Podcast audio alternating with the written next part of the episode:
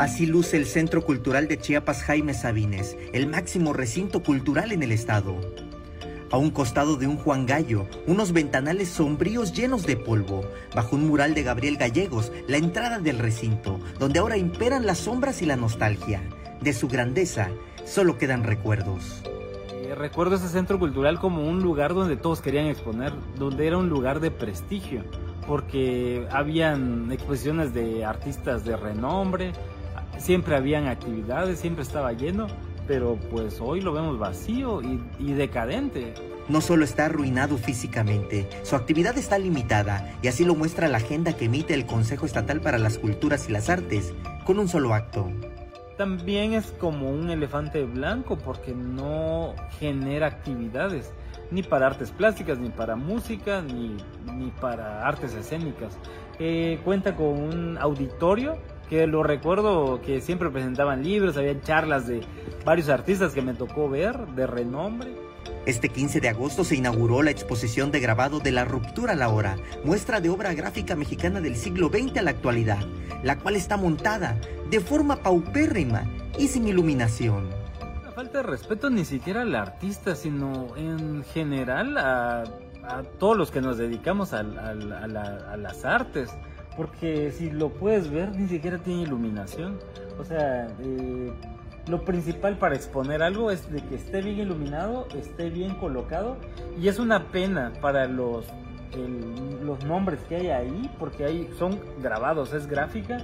Pero pues hay eh, nombres de, pues de la gráfica nacional eh, que están en, ahora sí que en los libros, que ya, ya pasaron a la historia, ¿no? Como José Luis Cuevas, como Francisco Corsas, pues hay, hay muy buenos grabados. Y es una pena la verdad que también que hayan sido exhibidos en el pasillo que es también otra como pues no se le dio la importancia. Ahí hay gráfica de artistas de renombre nacional como Francisco Corsas Manuel Felgueres José Luis Cuevas Reinaldo Velázquez solo por mencionar algunos en un espacio donde ni siquiera existe seguridad para resguardarlas Estamos como en una etapa decadente eh, de varios años eh, para acá. Desde, de hecho, desde que empezó la administración, eh, como que no tiene un rumbo fijo, no tiene un plan de trabajo.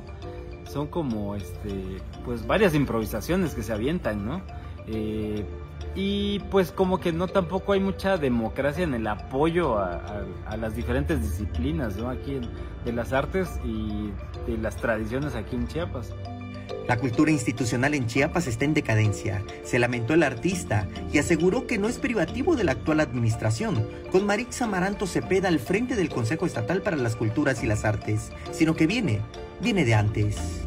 Convocaran las voces, ¿no? De los que realizamos gestión, los que realizamos creación, eh, de todas las disciplinas y realizar como un proyecto como en común o sea, para eso está su auditorio, ¿no? Para convocar y poder charlar y que haya un intercambio de, opiniones, porque muchas veces, la verdad, los, eh, los directores, ya sea del Coneculta o de los centros culturales, muchas veces no tienen nociones de la gestión y a veces ni siquiera de las artes.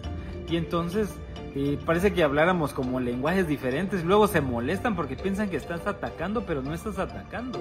Por ello, es un llamado a la actual administración cultural. Samuel Revueltas, Alerta Chiapas.